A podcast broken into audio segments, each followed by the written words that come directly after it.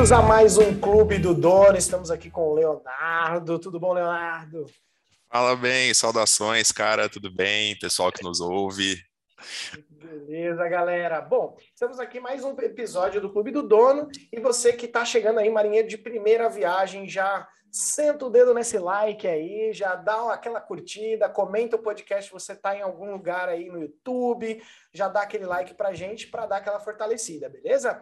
Bom, vou bater um papo hoje com o Leonardo. A gente se conhece aí há um bom tempo, acho que uns dois, três anos, né, Léo? Acho que mais. Ah, para mais, bem. Acho que chutaria uns quatro aí, viu? Ô, louco, é muito tempo. É muito tempo. Então, quando eu comecei no marketing, a gente estava junto, então, praticamente. Ah, eu imagino que sim, cara. Considerando as comunidades da vida aí, é, do tempo que eu participo, deve ser de três a quatro anos fácil. Beleza. Bom, a gente já está aqui há um tempo, então o pessoal já me conhece, eu nem vou me apresentar tanto. Então, se apresenta aí para a galera, Leonardo. Quem é você? O que, que você faz? Conta aí para gente que negócio você tem.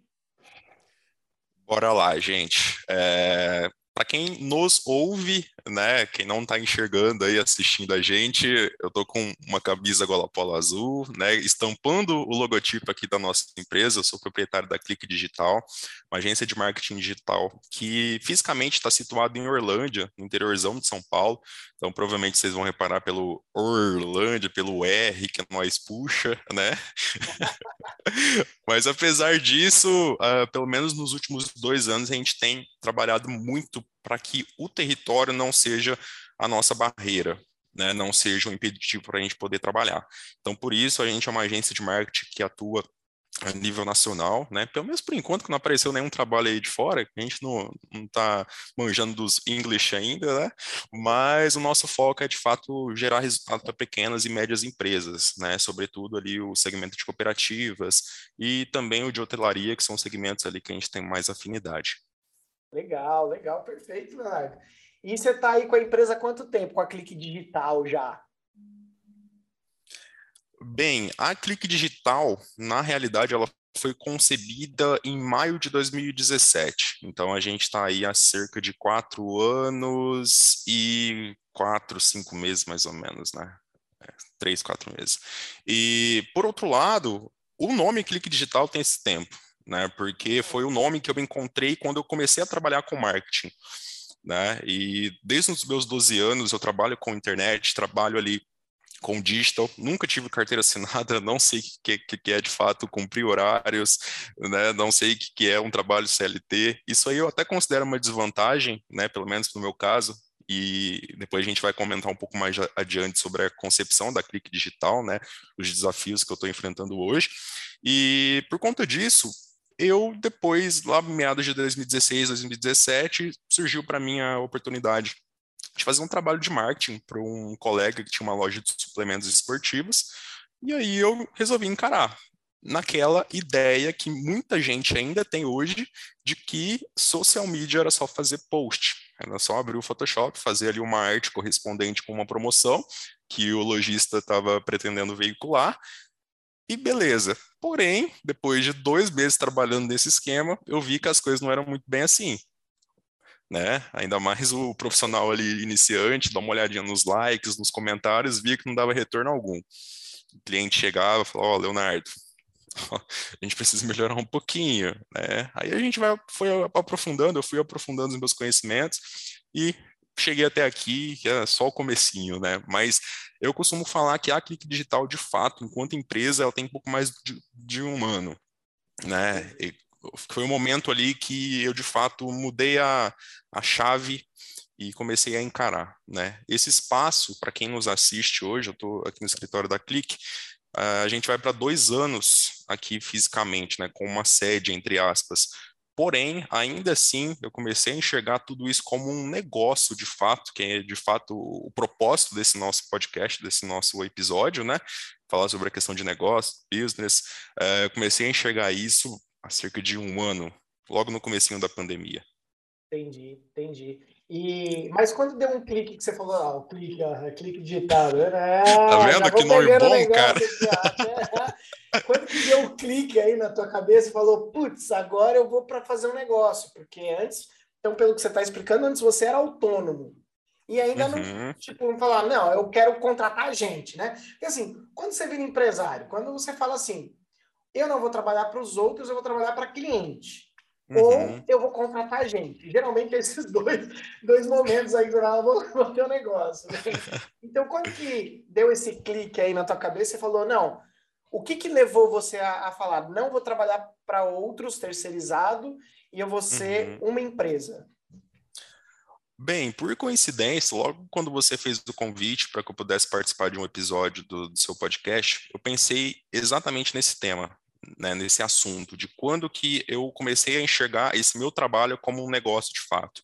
Uhum. Né? Respondendo a sua pergunta de, eh, às vezes, trabalhar para os outros, vamos dizer assim, desde quando eu comecei o meu trabalho enquanto profissional de marketing, eu nunca prestei serviço, nunca não, vai, seria muito radical, mas eu não trabalhava com foco em prestar serviços para agências, para outros profissionais, né, para que eles pudessem terceirizar a mão de obra deles para mim.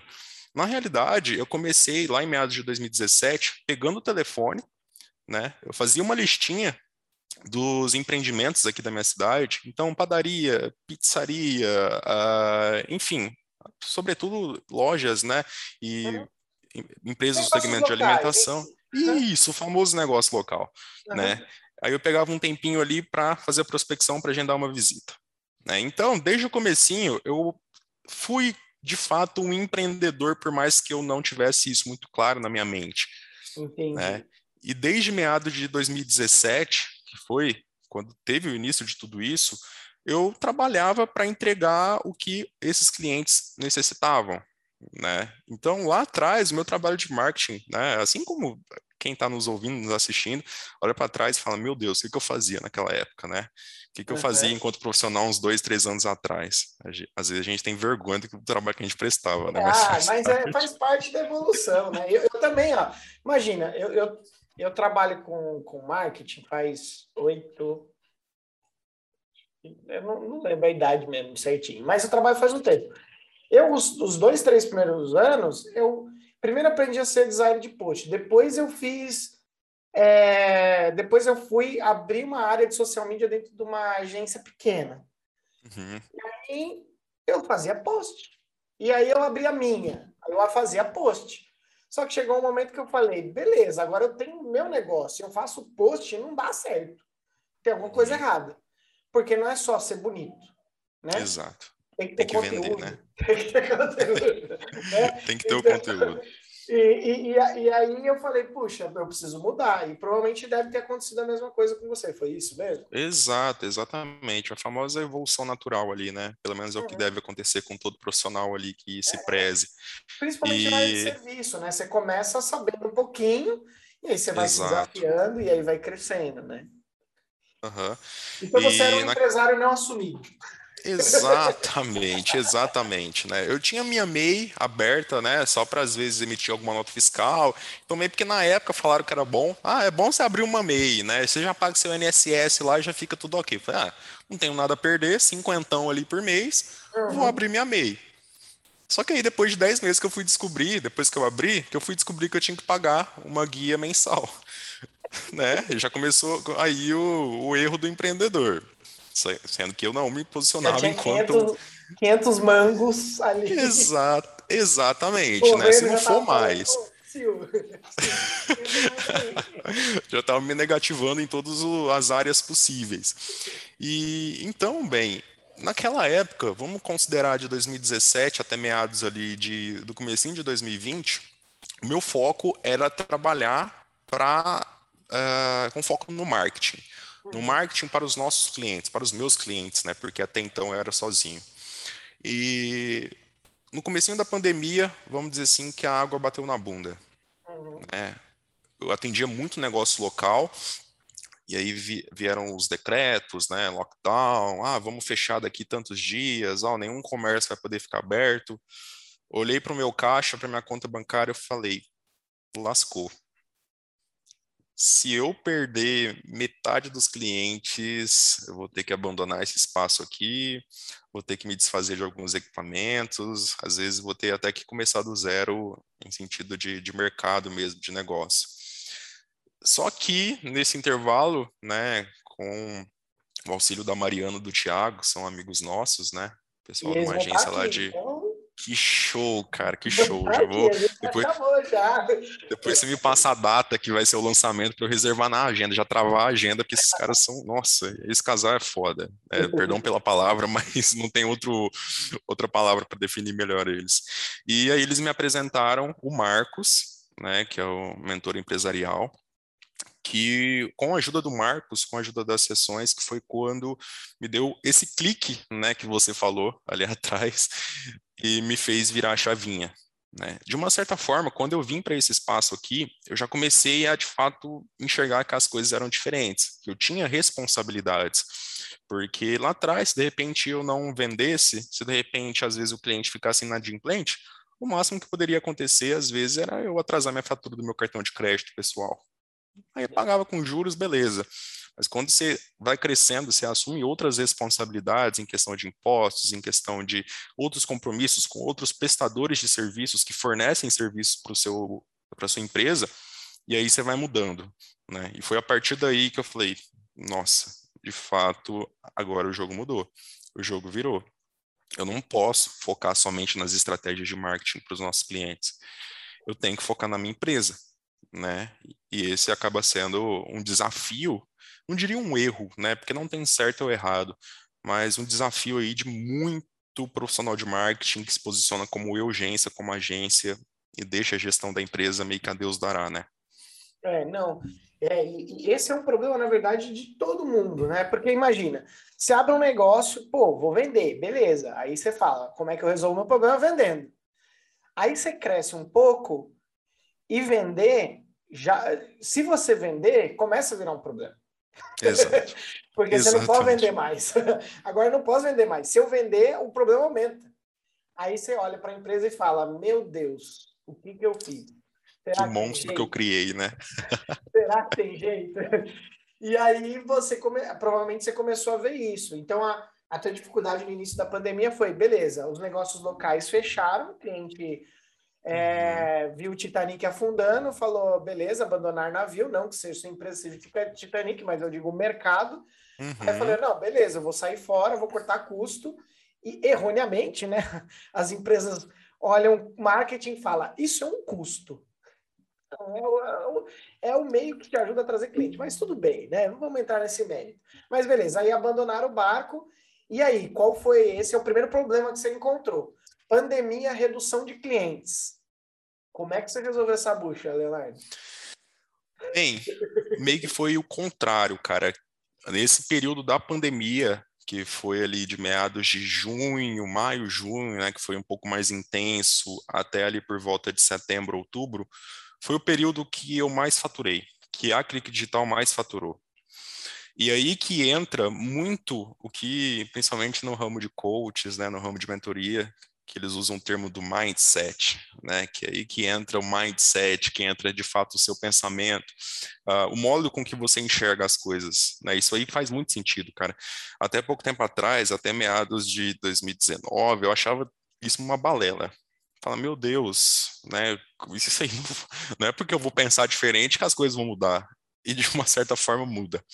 E tanto com o auxílio do Marcos quanto com as ações que eu fui aplicando aqui, eu comecei a enxergar o mercado de uma forma diferente, comecei a valorizar muito mais o meu trabalho, né? Porque, inclusive, às vezes acaba sendo um desafio de muito profissional de marketing, de muita urgência, de às vezes não acreditar no próprio trabalho, não confia que de fato aquele trabalho pode ser benéfico é, para uma empresa, para um prestador de serviço, um profissional liberal, né? E pode fazer esse prestador, essa empresa crescer. E eu comecei a enxergar e falar: caramba, isso que eu vendo de fato pode ajudar muito empresário. Porque a maioria dos empresários estavam desesperados. É, muitos tiveram que fechar, os que não tiveram que fechar tiveram uma queda em faturamento por conta do receio né, natural das pessoas, dos consumidores, por questões de saúde, questões sanitárias. Só que eu pensei, cara, hoje todo mundo está na internet. É, eu começava a ver os posts falando sobre evolução de e-commerce, e-commerce crescendo, e-commerce evoluindo. Falei, cara, eu trabalho com digital, que é onde os e-commerce estão.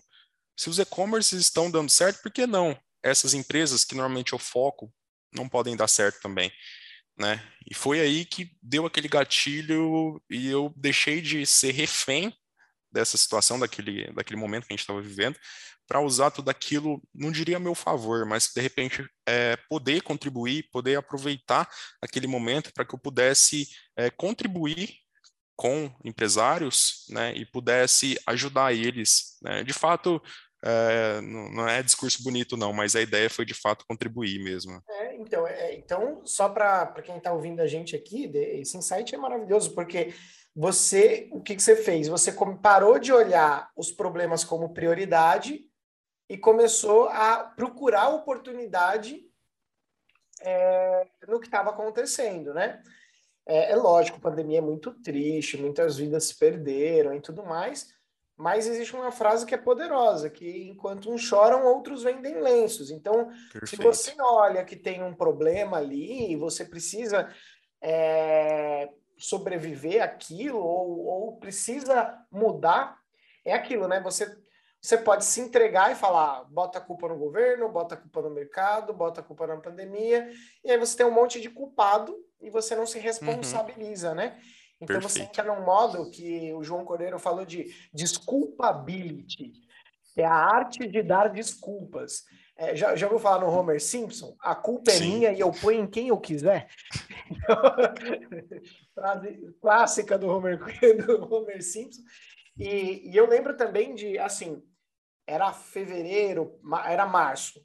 Março. Março teve alguns caras do mercado, né? E aqui no podcast eu, eu admiro muita, muita gente do mercado assim que, que dá conselho para a empresa, né? Então, é, e eu não tenho receio de falar, o Marcelo Germano, o Marcos Marques, tem. Puxa, eu esqueci, mas tem mais dois. Fizeram uma live e eles estavam falando.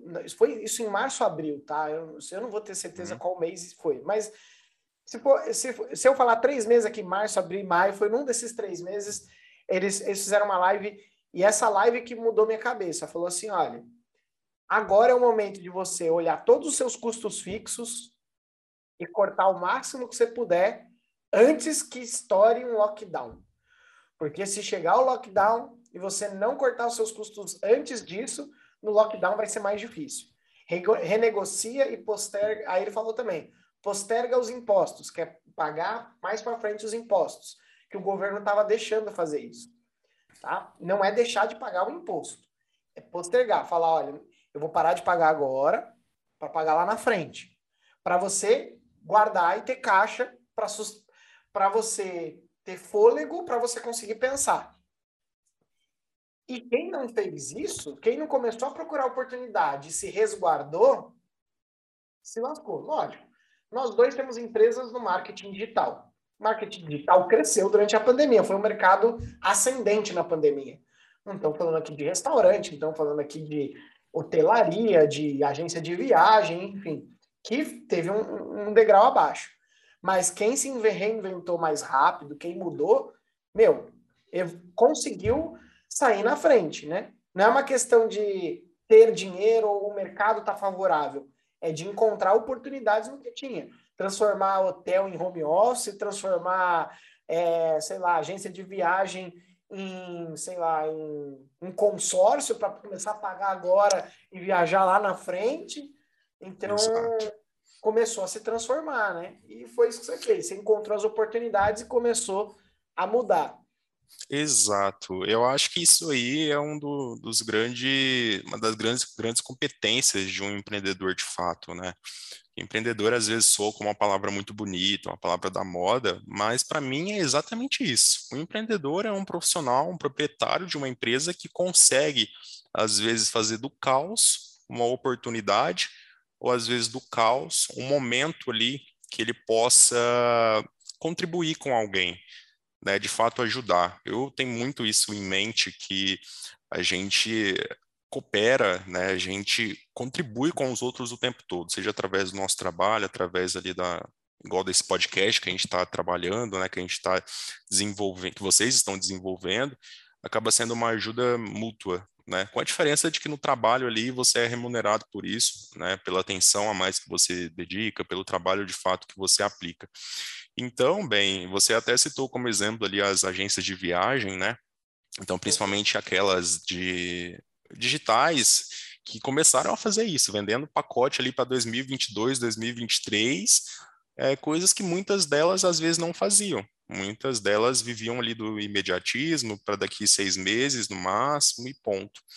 E sem contar a quantidade de restaurantes que não faziam delivery e passaram a atender delivery. Aqui na minha cidade, cara, cidade pequena, 45 mil habitantes, era meio caótica essa situação, né, de bons restaurantes que se davam o luxo de não atender delivery né? Porque a logística do delivery é bem diferente de um restaurante é, com atendimento presencial, né? Em questão de tempo, ainda mais hoje com aplicativos ali que qualquer nota que você dá já rebaixa a sua empresa, enfim. Mas é justamente isso, você conseguir colher alguns frutos, né? Você conseguir enxergar boas oportunidades, às vezes num terreno não tão fértil. E principalmente nesse nosso mercado, né, de agência de marketing, lógico que a gente é, não diria que a gente foi favorecido com isso, né? Muito pelo contrário, porque a gente sofreu muito com isso aí também, né? As incertezas foram para todos. Exato, né? Principalmente se a gente tem clientes nessas áreas, né? Então o resultado ele foi, foi afetado. E, e assim, é, eu, o que eu penso assim, é, a gente a gente está construindo alguns materiais e tal e tudo mais, e, e eu encontrei que existem dois tipos de, de, de empreendedores ou empresários, né? Existe uhum. o empreendedor executor, que ele vai lá, executa e não planeja antes. E tem o empresário planejador, que ele planeja muito e na hora de executar, parece que ele sempre está com medo ou uma trava de executar. Se, se, você fosse se encaixar num desses dois, qual que você se encaixaria mais? Ou já conseguiu um equilíbrio? Sem dúvidas o segundo, cara. Sem dúvidas. O Tanto planeja é que... muito e executa pouco. Não, perdão. O que faz muito e às vezes não planeja muito. Não planejou. Aí olha para trás e fala, o que, que eu estou fazendo? Exato, exatamente, cara. Perdão, acabei confundindo. Mas tá boa, é... tanto é que esses dias eu fui fazer um levantamento dos cursos que eu já tinha adquirido, os cursos que eu já tinha finalizado. Cara, uhum. foi gritante, né? Eu começava um, já partia para o outro. Ah, esse aqui preciso disso, preciso daquilo, né? Ia fazendo, fazendo, fazendo, fazendo, e às vezes não conseguia metrificar de fato qualquer evolução né, de tudo isso. E eu enxergo que nesses dois cenários que você apontou, tem os ônus e os bônus. Porque às vezes aquele que planeja muito, tem muito conhecimento, tem muito para entregar verbalmente falando, né, na questão de dicas, é aquela famosa pessoa que te dá conselho, né, naquele sentido de faça o que eu falo, mas não faça o que eu faço, né? E mas por outro lado, no sentido aí da pessoa que só faz, do empreendedor, do profissional que só faz, faz, faz, ele é, pode colher muitos benefícios, porque ele de fato coloca a mão na massa, que é o de fato que, de uma certa forma, que dá resultado. Né? Qualquer conhecimento, qualquer planejamento não executado não adianta de nada. Uhum. Né? Pude sentir isso na pele nos últimos meses, sobretudo na questão de prospecção, na parte comercial aqui da agência eu planejava, planejava, é, analisava, comprava cursos, via podcasts, vídeos, só que na hora do vamos ver, não adiantava nada. Só que no momento que eu coloquei em prática, que eu comecei a enviar e-mails, fazer ligação, fazer abordagens, inclusive na primeira campanha de e-mail, né, na primeira cadência, no primeiro fluxo que eu iniciei, consegui marcar quatro reuniões. Falei, cara, eu marcava isso no intervalo de quantos meses? Olha o tempo que eu estou perdendo porque eu não fiz isso antes, né? É. Aquele famoso remorso, né, que a gente costuma ter. Então, é, muitas das vezes o cara que só planeja fica nisso. E quando coloca em prática, pensa, por que, que eu não fiz isso antes? E vai perdendo tanto tempo que nem vê. E, e às vezes acha que está né, num outro patamar, mas às vezes só psicologicamente falando, né? É.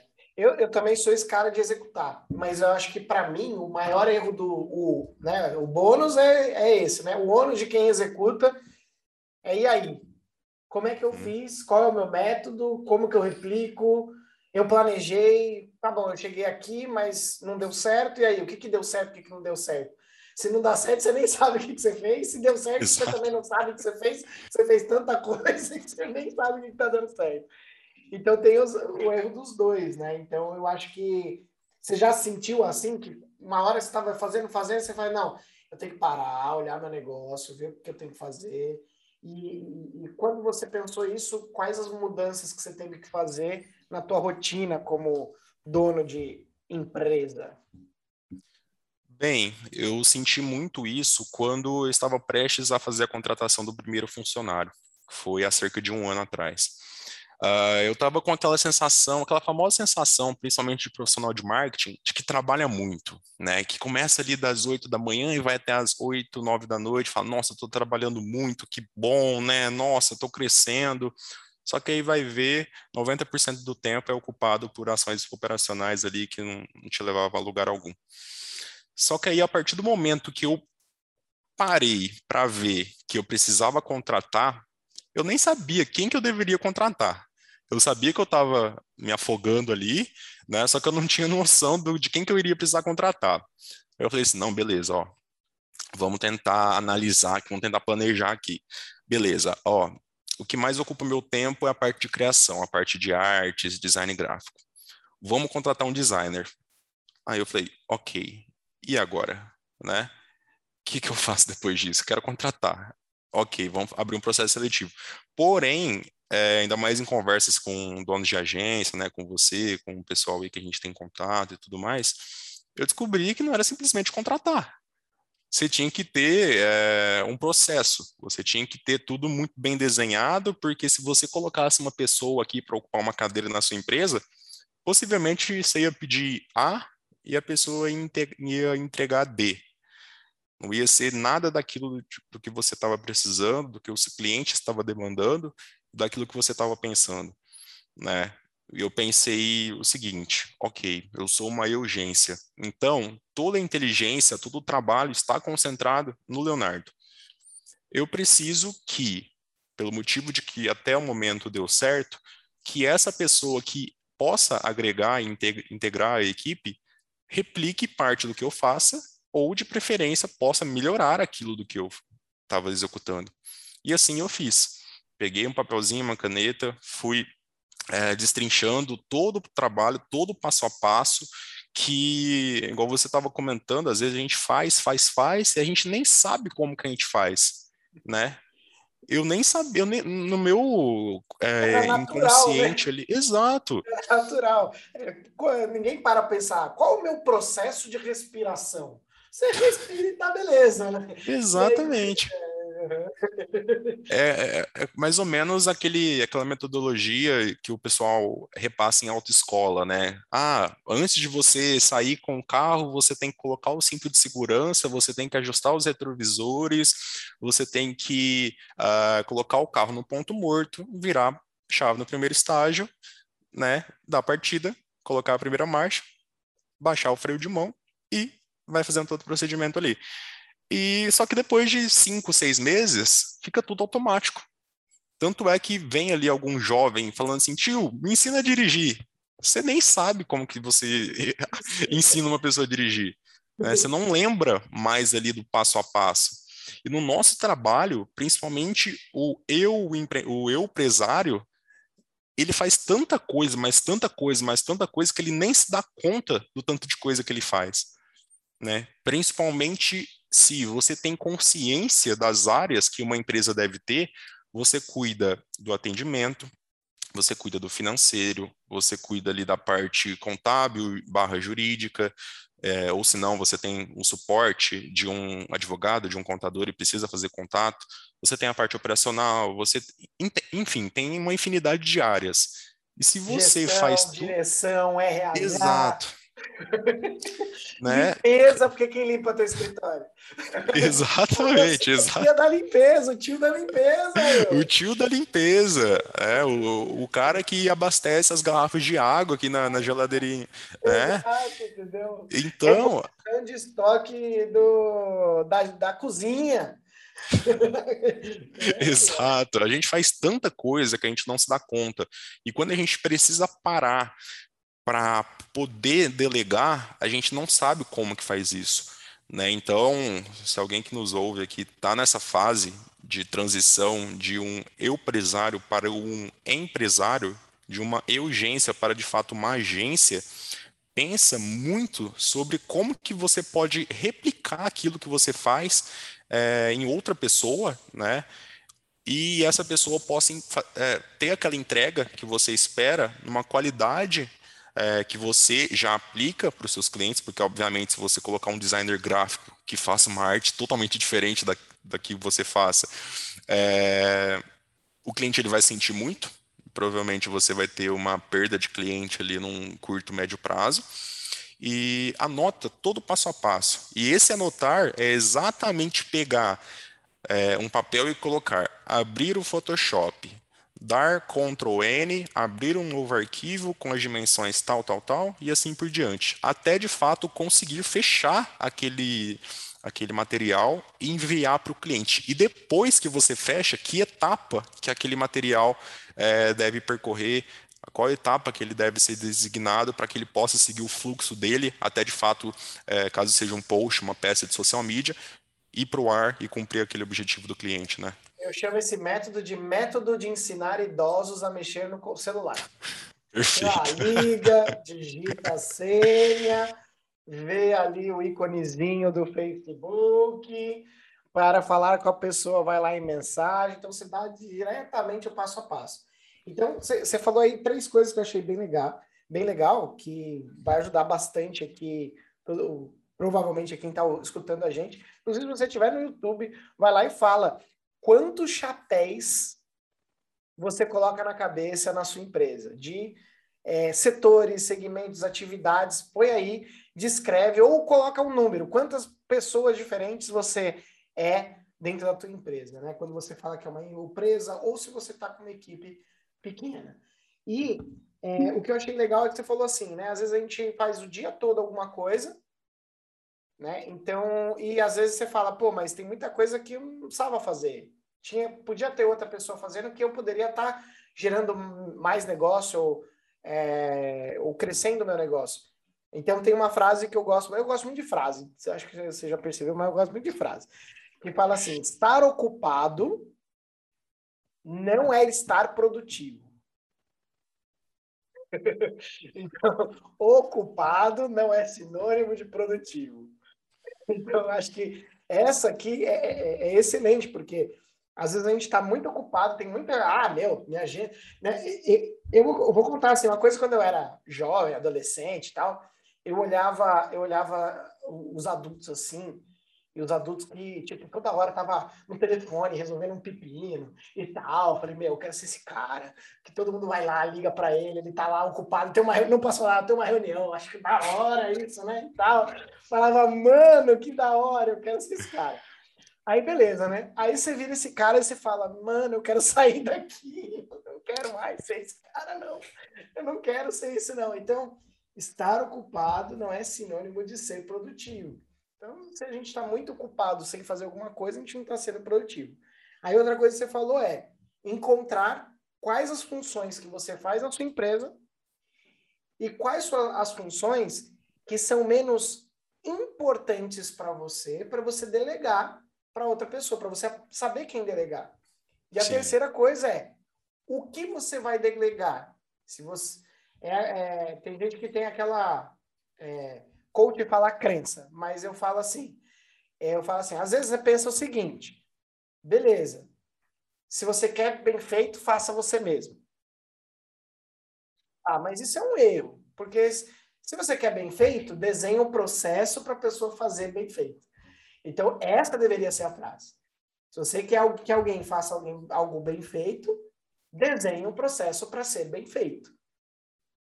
E foi isso que grandes empresas fizeram. Se olhar o filme do McDonald's, ele, o cara fez isso. Ele desenhou a lanchonete para ela compos, ter a composição do processo e fazer o hambúrguer mais rápido possível. Então, ela não vende um hambúrguer, ela vende o processo da velocidade de se entregar um hambúrguer. E foi ali que começou o conceito de fast food, né? Então, só para ter uma ideia, processo vai ajudar você a colocar outra pessoa no seu lugar. Não é só chamar alguém e falar, ó, Tá vendo esses hambúrguer? Fiz hambúrguer. Tá vendo esses posts? Faz o design dele parecido com o que eu fiz aqui. E vai que é nós. Não. Aí você contrata a terceira pessoa e a segunda pessoa tem que treinar a terceira pessoa. Aí você treina a pessoa no mais alto grau de incompetência. Porque eu aprendi essa semana, essa eu aprendi essa semana, que competência é sinônimo de resultado. Se não tem resultado, é incompetente. Incompetente, perfeito. é, e essa questão de né? replicar, essa questão de replicar, bem, é muito semelhante naquela relação de pai e filho, né? Não sou pai é. ainda, mas o filho normalmente é um reflexo do pai e da mãe. É verdade. Normalmente, quando você é um empresário e você tem funcionários, você tem basicamente filhos. Se o pai faz errado, os filhos vão fazer errado. Desde as grandes coisas, do tipo o trabalho de fato é, que aquele profissional deve desenvolver, como as pequenas coisas, entre aspas, né, do tipo qual o lixo, qual a, a cesta de lixo que o, o colaborador deve jogar o copo plástico do café. Porque às vezes, se o empresário, que é o, cara ali, que é referência por todos da empresa, joga na cesta de lixo errado, o que, que os outros vão pensar? Se eu jogar, não vai ter problema estou aqui do lado, eu não vou lá no outro ambiente para, enfim, né? E acaba replicando. E bem, você falou uma coisa muito bacana, né, sobre analisar o, as funções que a gente pode delegar. Só que antes disso, eu acho que eu poderia contribuir de uma seguinte questão. É, o ideal é que você saiba aonde que você quer chegar.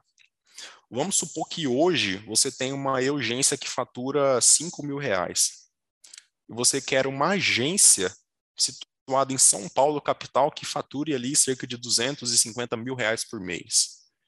Lindo, né? Muito bacana. Porém, tem uma diferença muito discrepante entre 5 mil e 250 mil reais.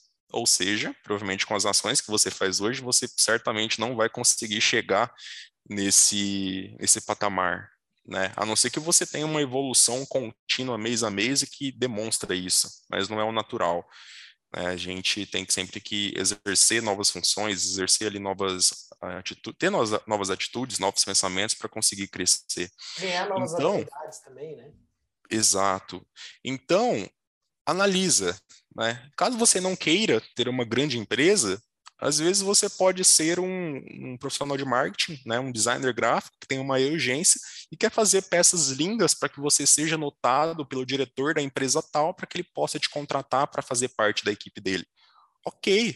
Então, para que, que você vai contratar um designer gráfico, sendo que o seu objetivo é ser notado enquanto designer gráfico?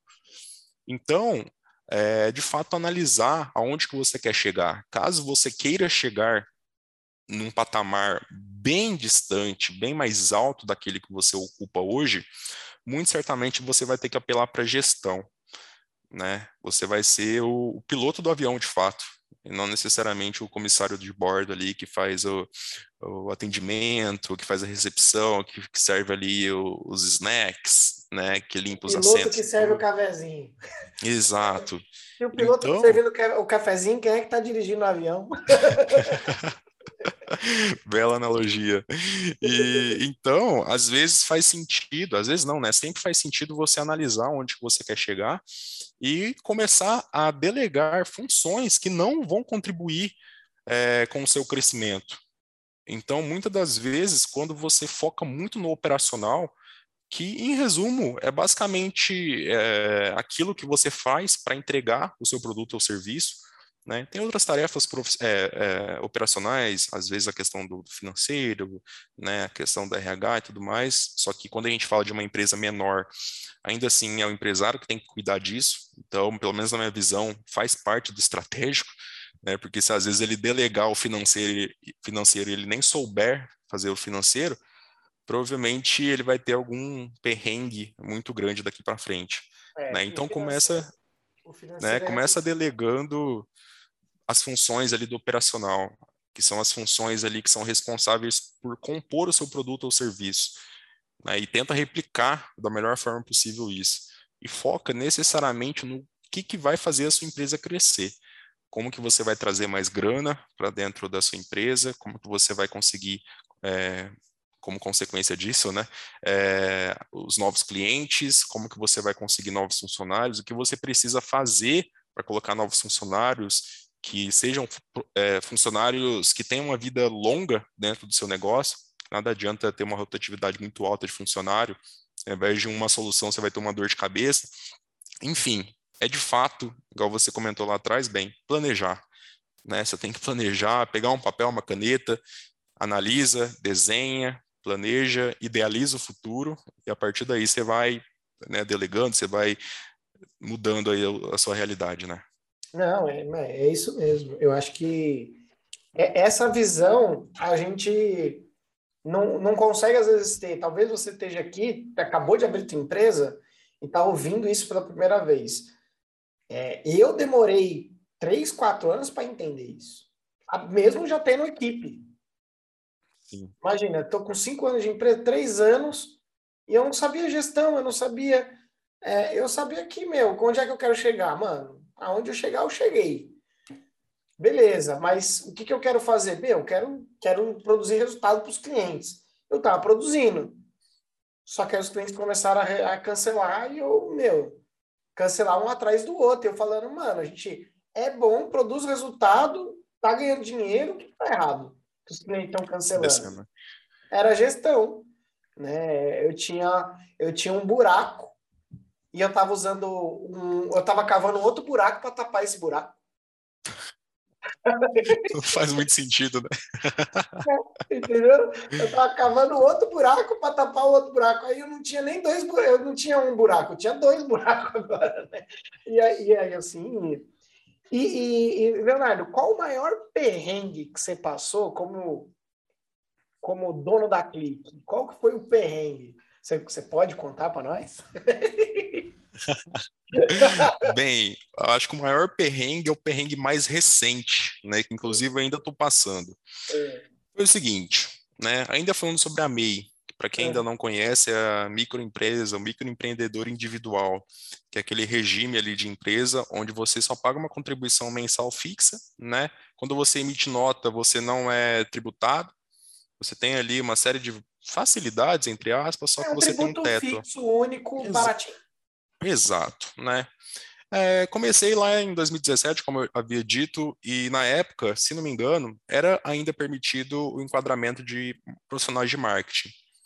Então, né, falei assim, opa, tô dentro. Aí mudou, né, o cenário, tive que me adaptar. Só que aí, por conta de faturamento, questão de funcionário, tive que migrar, estou tendo que migrar para ME, ou seja, estou tendo compromissos, obrigações e demandas que eu nunca tive na minha vida.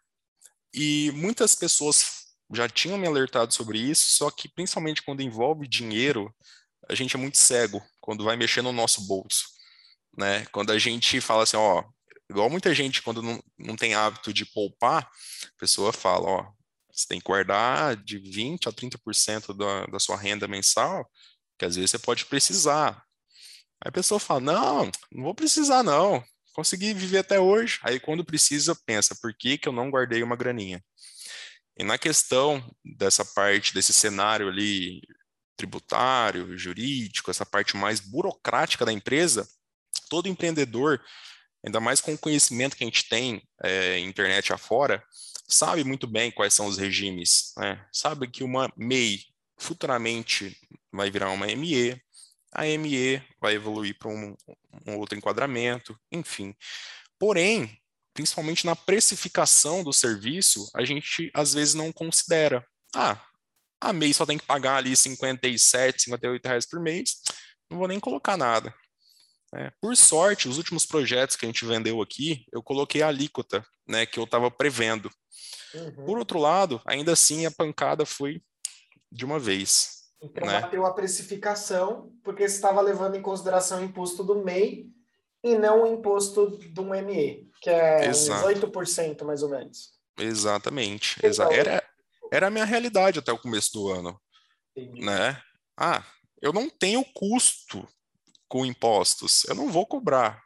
Ou se às vezes eu colocava lá, eu enxergava aquilo como lucro. Então ficava ali no caixa, ou às vezes eu investia em equipamento, investia em curso, investia em freelancers, enfim. Só que aí chegou o momento que, beleza, vamos ter que desenquadrar do MEI para uma ME. No mês seguinte, veio lá, né, o boletinho, né, veio o boletim lá... te abraçou e falou, vamos casar. Ex exatamente, agora para todo o resto da vida. E assim foi, cara. Então, hoje é vendido muita facilidade do MEI. É vendido que realmente você pode começar sem grandes custos e tudo mais. Porém, é... não tem milagre, cara, nesse sentido. Uma hora ou outra você vai sentir a pancada e que bom que você vá sentir, né? Porque significa que você está crescendo, você está faturando mais. Mas ainda assim, desconfie bastante do quanto as pessoas falam né, sobre essa questão do MEI, né? Eu sou bem favorável, bastante favorável à questão do MEI, né? Confesso que eu não sou um dos grandes entendedores da contabilidade, da, da parte tributária e do nosso sistema do governo brasileiro e tudo mais.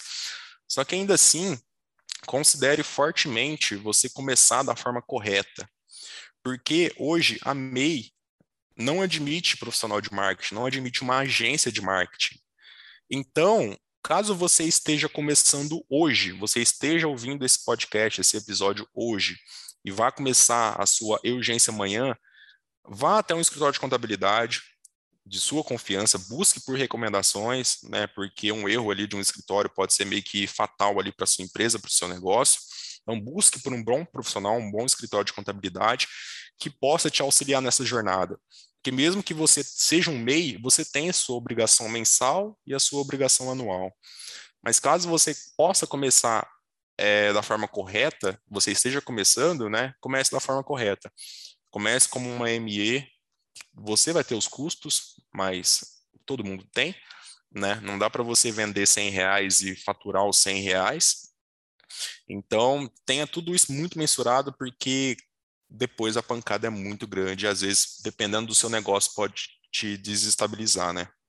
É verdade. É que o, eu, eu, gosto de usar uma outra analogia para isso que você falou, porque é, hoje o jogo online você não tem manual, né? Mas para quem jogou o jogo de tabuleiro, você já jogou um jogo de tabuleiro sem ler o manual?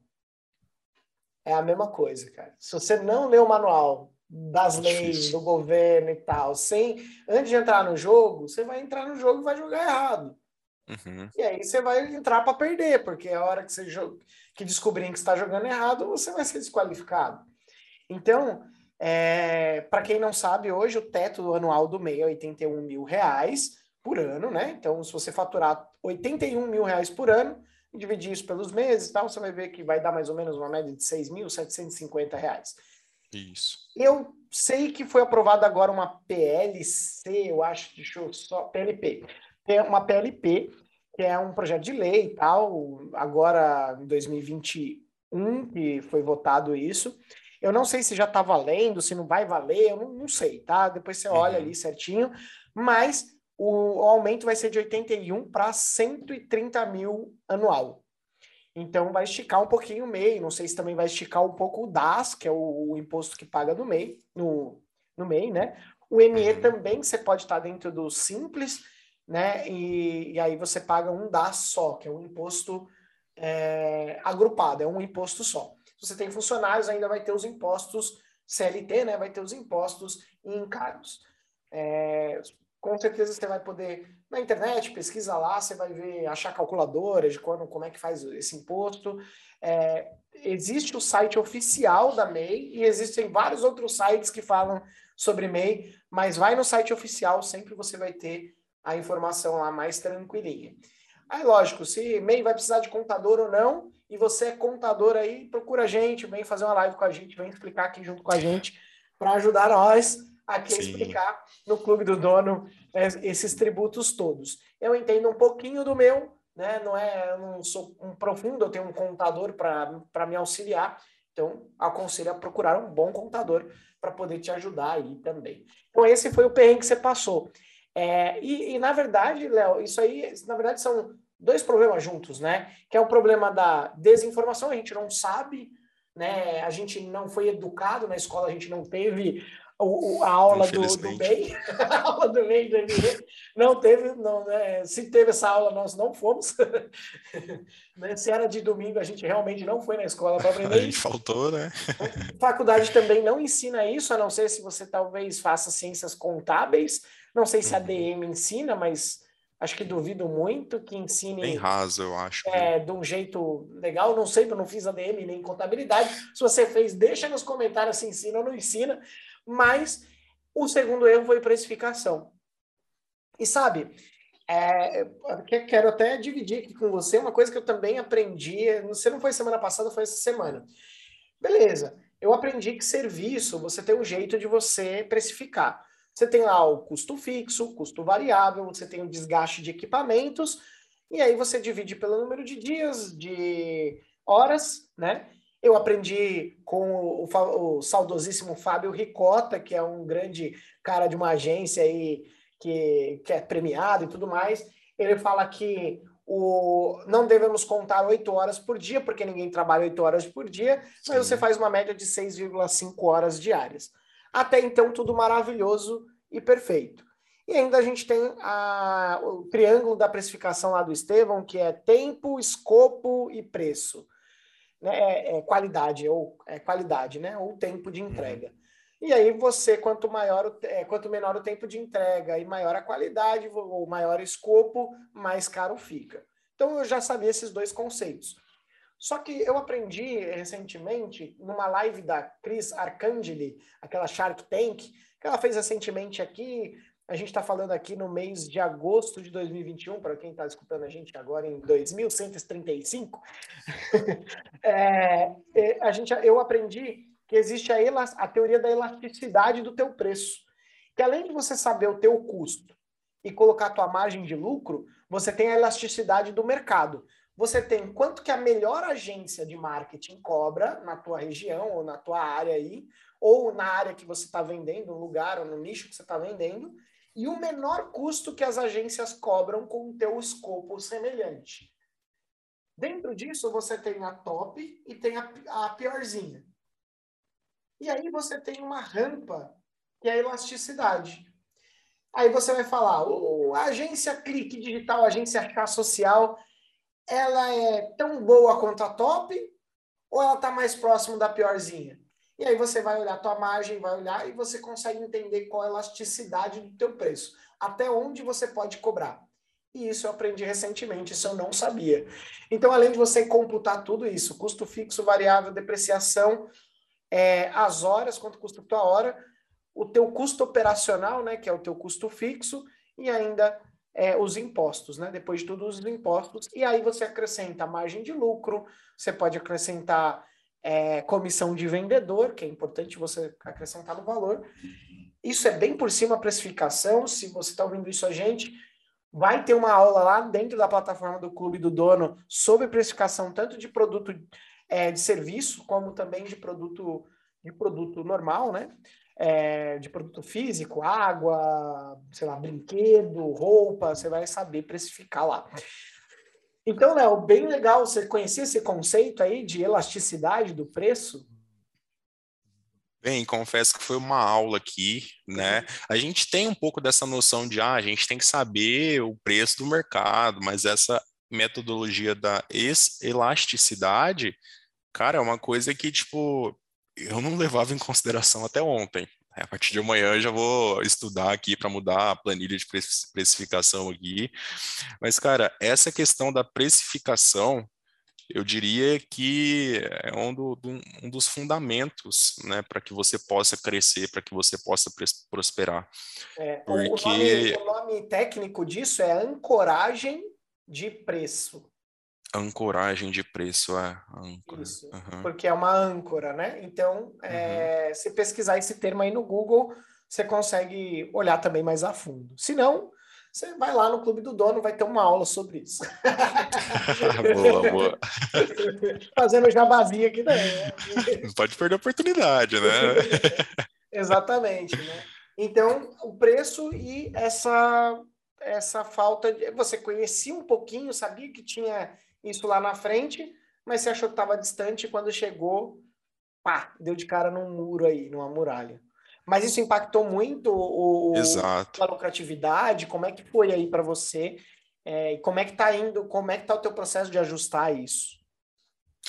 O bem impactou, ainda impacta um pouco, mas depois disso, os contratos novos que a gente fechou aqui já foram considerando essa alíquota, né, que a gente está uhum. trabalhando, e também é, a gente já não enxerga o valor de contrato como o valor que a gente pratica, né, aqui dentro do nosso financeiro, vamos dizer assim. A gente considera depois de todos os descontos ali, para a gente saber de fato o quanto que a agência vai poder abocanhar, entre aspas, daquele contrato.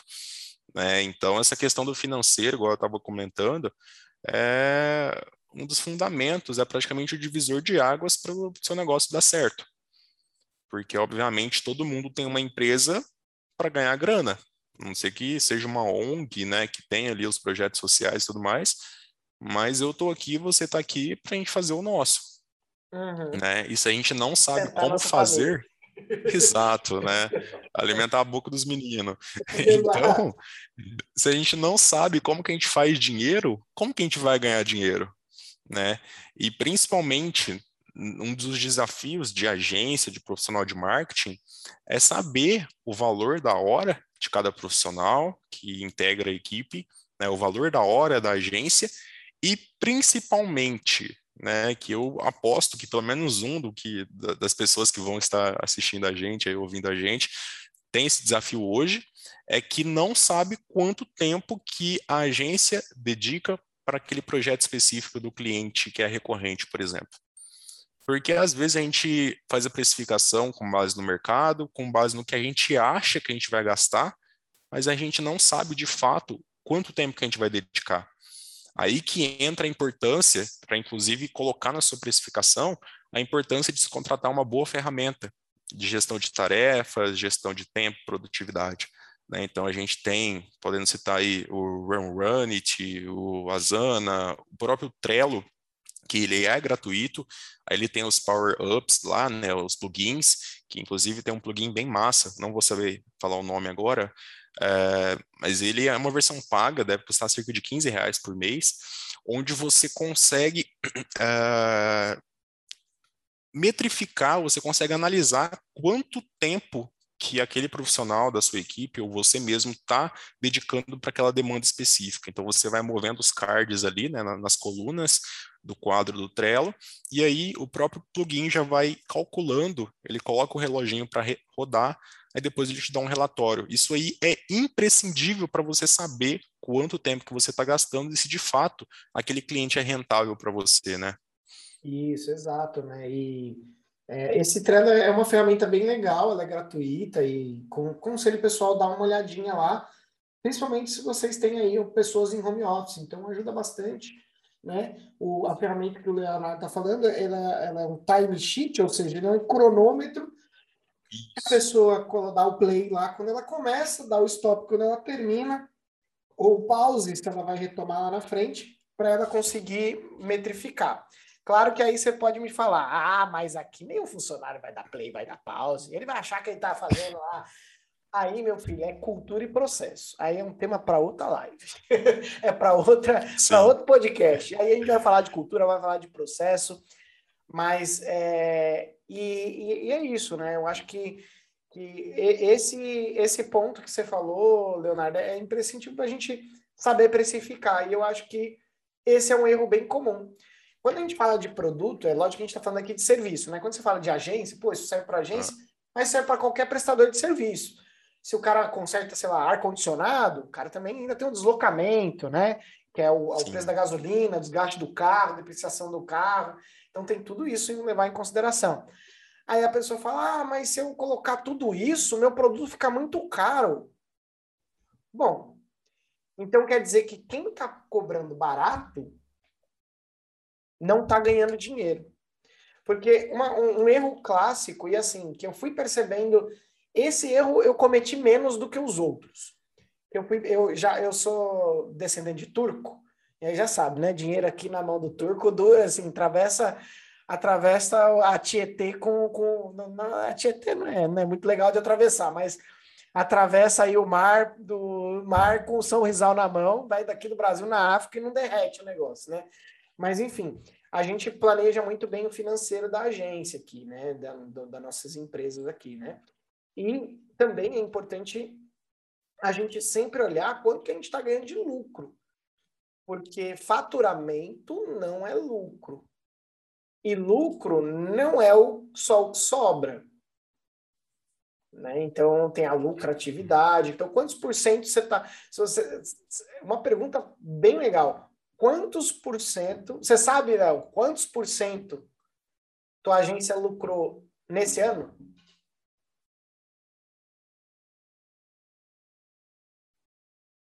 E sai... parou de sair o som. Me ouvindo agora? Agora estou. Foi. Bem, na faixa ali dos 25% a 30% em média. Maravilha. O meu hoje, minha agência está lucrando hoje 20%. Minha previsão é chegar em 25% até o final do ano, pelo, pelas nossas matemáticas aqui e projeções. Uhum. Então, isso é importante. Se eu falar para você, você sabe quanto de margem de lucro, tirando os impostos já, você está lucrando? Então, isso é extremamente. Ah, tirando os impostos, vai fazer igual o Léo. Igual, igual a gente faz não quando começa, né? Mas o Léo agora já sabe que, tirando os impostos, né, Léo? Tirando os impostos, já tá, já tá top. Bem músculo já. Exatamente. Legal, maravilha. É, inclusive, às vezes é uma, meio que uma ilusão de prestador de serviços achar que aquele valor que a gente cobra é o valor que a gente embolsa. Né? Porque diferente de uma empresa que vende produto, do tipo uma lojinha, um comércio, você sabe que você tem que pagar o seu fornecedor e por isso você vai ter uma margem ali de 40%, 50%, tal, tal, tal. Né? Mas é muita ilusão do, do empreendedor, do profissional de marketing ou profissional de uma outra área, imaginar que aqueles 600 reais que ele cobra por mês é o que de fato ele vai poder gastar lá no fim de semana, né? Então, ah, consegui um cliente novo de 500 reais. Nossa, agora eu vou poder trocar meu carro, né? Mas não é bem assim.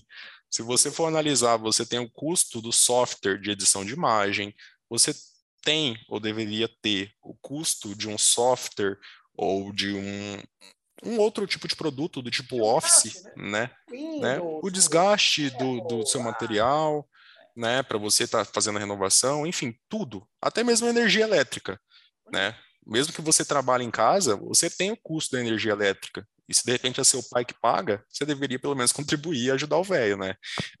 Exatamente, né? Exatamente. Quem começa em casa, acho que esse erro também é bem interessante, né? É, é uma uhum. coisa muito comum é, a pessoa não contabilizar tudo ali. Você tem que contabilizar, porque na hora que você sair de lá para um lugar físico, você não vai, você não vai ter, ter, ter onde comprar. Se quer ir lá atender, não tem problema, viu? Vai lá. Beleza. De boa, eu acho que deu uma chuchada aí no fone. Opa, é que eu apertei ah, o botão aqui só para não atrapalhar. Ah, beleza. É, que esquisito. Tocaram o interfone aqui, mas já foram embora. Vou ficar monitorando que... aqui na, na câmera, criança, mas vamos lá. Criança. É, deve ser. Bora lá. Ou é, a, ou, é, ou é a mulher falando, tá na hora de ir embora. Hein? Tá na hora, vai embora. já aconteceu isso com você? Cara, pelo menos por enquanto não, mas estou tentando evitar, fica até mais tarde, mas tá, tá dentro do horário ainda, vamos lá, tá tudo beleza. né? Então, esse é um erro bem comum, né, da gente não computar isso. É, outra coisa importante é, tudo que você usa para o teu escritório, coloca depreciação. Por exemplo, a mesa, cinco anos. Meu, se precisar trocar daqui cinco anos, tiver desgastado, sei lá, manca, monitor, é, computador, mouse, teclado, microfone, sei lá camisa da empresa, não vai durar para sempre, né? Então, coloca ali uma depreciação, no... varia, né? Você tem gente que coloca um ano, dois, três, quatro, cinco, depende da máquina que você usa, do que você usa. Você cozinha alguma coisa em casa, o fogão, a panela, então tem a depreciação disso. Porque aí você vai falar, pô, trabalho, é a famosa frase de quem está começando: trabalho, trabalho, trabalho, e eu não vejo dinheiro. É, é, a resposta disso é precificação e financeiro. Se, se, talvez seu preço esteja errado, o seu financeiro não está legal. Bem, inclusive tem uma frase muito muito bacana, não vou saber falar o autor agora, quem de repente souber, coloca aqui nos comentários do, do vídeo, que fala que a maneira mais fácil de você não ficar rico é não controlando seu financeiro. Porque de duas, uma, ou você não vai ter real noção do seu cenário, do tipo, preciso vender mais, preciso otimizar o meu fluxo ali para conseguir economizar, ou você vai gastar tudo que entra, né? Então, tem que ser um equilíbrio desses dois. Você não pode nem gastar tudo que entra, como também você não pode tapar seus olhos e não tipo deixar de anotar o pacote de folha sulfite de 500 unidades que você comprou na papelaria ontem, porque isso é um custo, é uma despesa para sua empresa. Então, às vezes, o pequeno empreendedor ele acha que por ser um custo de centavos, de poucos reais, ah, já foi, vou passar o cartão aqui, depois eu pago. Mas beleza, né? Será que de fato isso é importante para você, esse, esse material é importante? Será que de fato você está comprando material necessário? Né? Será que de fato isso está contribuindo com a sua empresa? Então, a questão do financeiro te abre os olhos muito também para outras áreas do seu negócio. Né? Então, ande sempre ali ou com é, alguma solução. Então, às vezes, da, da forma mais simples. Vai lá no seu WhatsApp, cria um grupo com você mesmo, começa a anotar ali os seus gastos. Depois você chega ali no seu computador e coloca numa planilha de Excel. Né? Pode ser no caderninho também. O importante é você controlar. Não importa, porque assim, quando você tem um processo, não importa a ferramenta. Exato. Você pode usar uma ferramenta paga, você pode usar uma ferramenta gratuita, você pode usar o WhatsApp, você pode usar planilha, pode usar o Word, pode usar o caderninho, não tem problema. O importante é você não se perder, saber conseguir controlar isso aí. Mas é perfeito. Bem, inclusive uma outra coisa que você até deu uma, um insight aqui, é uma outra dica que eu até seria, acho que seria interessante poder compartilhar com o pessoal é o seguinte, que você falou sobre ferramenta. Hoje, a gente está numa avalanche de ferramentas, de novas ferramentas surgindo o tempo todo. E um dos perrengues que eu já passei, que eu ainda passo, só que eu estou tentando evitar ao máximo, é contratar a ferramenta sem saber se eu preciso ou não. Ou seja, contrato a ferramenta achando que vai ser um divisor de águas, só que na hora do vamos ver, na rotina, no dia a dia, aquela ferramenta não representa nada. Né? Lembro muito bem que em meados do, do fim do ano passado eu contratei uma ferramenta de gestão de projetos, gastei ali alguns bons milhares de reais, peguei o dinheiro e fiz assim, ó, rasguei. Né? Depois de um bom tempo eu fui identificar isso aí. Sendo que eu não tinha processos, eu não sabia qual era o fluxo de trabalho aqui dentro da agência, não sabia o que acontecia depois do que o, o, cliente entrava até a gente fazer as primeiras produções e fazer o trabalho contínuo. Então a ferramenta não adiantou de nada, porque a ferramenta não é uma resolvedora, entre aspas, de problemas. Ela é para né? otimizar ou acelerar o fluxo do processo, mas o Exato. Processo, né? Né? Então, antes de antes de você contratar qualquer ferramenta, por mais barata que ela seja, identifica de fato na onde que você vai encaixar e como que você vai utilizar ela. Que às vezes no calor da emoção você vê uma promoção ali no Facebook Ads, né? Você recebe um anúncio ali, ah, ferramenta de tanto por tanto mensal. Você vai lá e assina e depois de seis meses você identifica que não, não foi uma boa contratação, né? Não foi uma boa compra. Então vale muito a pena você parar e planejar novamente tudo isso, né? Exato. Principalmente nós executores, né? Que vamos sair comprando tudo. Ah, isso aqui vai resolver. Pá, depois vai ver. Eu, eu fiz depois a gente vê. Eu, eu, tô, tô, eu tô com Play, Play 3 aqui, meu irmãozinho tá com Play 3 lá na casa dos meus pais. Eu falei, ah, vamos bater um play aí hoje tal, não sei o que. Beleza, vamos. Aí, é, eu tava, eu tava com a minha conta e tal, eu falei assim, ah, beleza, né? Eu baixei o, eu tinha o FIFA, e quando um amigo meu tava, tinha, eu comprei de um amigo meu o Play, Play 3, então ele tinha deixado uhum. baixado lá para mim, o FIFA. Aí eu falei, beleza. Ah, mas para jogar online tem que assinar a PS Plus, né? Aí beleza, fui lá, assinei a PS Plus por um ano já. Beleza.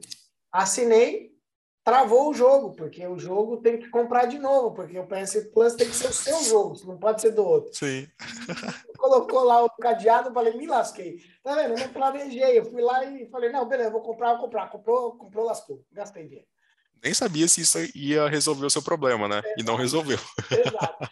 Aí a prova, isso aconteceu comigo hoje. Claro que não foi trabalho, mas leva para a vida. Se você é uma pessoa que executa mais antes de planejar, pensa antes, calma, respira, não, não precisa ser já. Senão depois você chega lá na frente, você nem sabe o que aconteceu. Então, é, aquele famoso para ontem, né? Para ontem não existe. Pensa lá na frente. Exato, né? E quem me segura muito é minha sócia, minha, minha esposa, que é minha sócia hoje. Então, ela Importante. me segura bastante.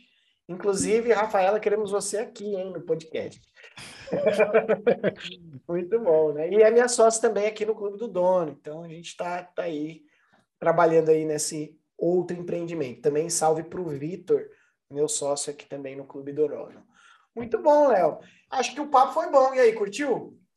Bem, muito show, cara. Nossa, como que é bacana a gente poder trocar ideias, né? Às vezes na rotina, no dia a dia, acaba passando isso, né? Esses papos produtivos, a gente vai só trocando ideias, ah, me ajuda nisso aqui, né? Mas quando a gente para e foca, né?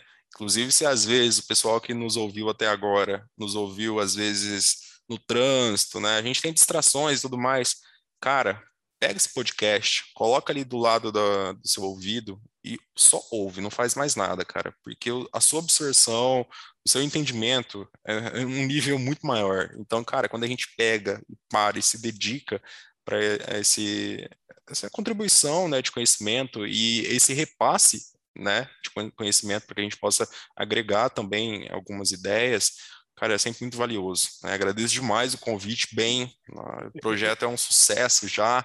Né? Quero lá em 2023 ver esse vídeo e falar, nossa, quantas centenas de milhares de views que a gente conseguiu nesse podcast, cara.